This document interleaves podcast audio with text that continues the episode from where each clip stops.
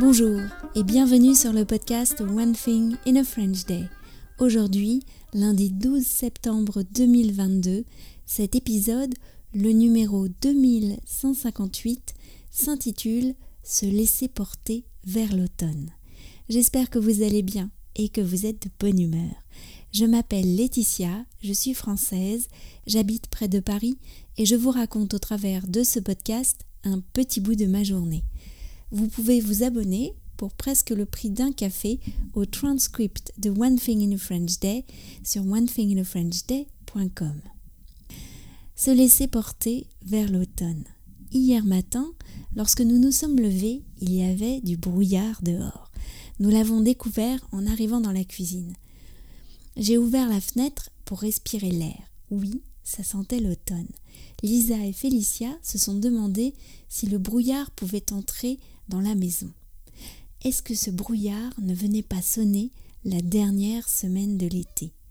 Il a plu la semaine dernière, les températures ont chuté.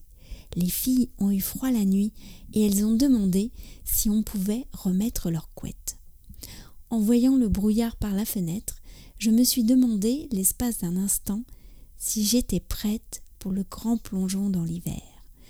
Gorbatchev a disparu presque en silence il y a quelques semaines, et la reine Élisabeth n'est plus, comme a dit Nicolas de Morand sur France Inter vendredi matin.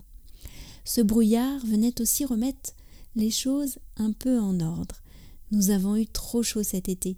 Il y a eu les feux de forêt, le coup de chaleur des eaux de la Méditerranée, et le journal des vendanges d'Hervé Bizol qui a commencé en plein mois d'août. Mais deux heures plus tard, en traversant le pont de Levallois à vélo avec Pietro et Michaela, c'était l'été qui était encore là. Il faisait chaud. En rentrant, mon voisin de palier m'a dit Demain, ils annoncent 38. 38, c'est dans le sud-ouest. Une masse d'air chaud nous est envoyée du Sahara. Mais c'est vrai qu'il fait encore bon aujourd'hui, ici à Paris. Le brouillard est parti et c'est le grand ciel bleu. Les rabat-joie qui avaient déjà sorti leur pull d'hiver, j'en ai vu hier, vont transpirer aujourd'hui. Je vous parlais d'Hervé Bisol il y a quelques instants.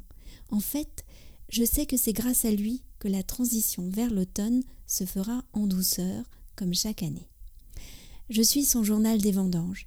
Il m'emmène avec ses mots, sa plume, son quotidien dans les vignes, ses réflexions, ses décisions, ses incertitudes dans la cave, ou encore ses aventures avec son nouveau pressoir. Cela n'a rien à voir avec ma vie, et pourtant, lire ce journal m'est indispensable. Cela a quelque chose d'une expérience philosophique ou d'une expérience tout court qui me fait vibrer. Dans un de ses billets, il raconte qu'il s'est rendu il y a quelques jours dans une université de la région parisienne pour faire une conférence sur l'innovation. S'il avait pris le train à Saint-Lazare, il serait passé à Bécon, mais il est allé à Cergy en RER. Ce billet est intitulé Lost in Translation. Et c'est vrai que le matin dans les vignes, le soir à Paris, puis dans le béton de Cergy, on voit bien Hervé Bizel en Bill Murray, doucement déphasé par le jet lag. D'ailleurs, la femme blonde dans son rêve, c'est peut-être Scarlett Johansson One Thing in a French Day, c'est fini pour aujourd'hui. Je vous retrouve mercredi pour un nouvel épisode de One Thing in a French Day. À bientôt, au revoir.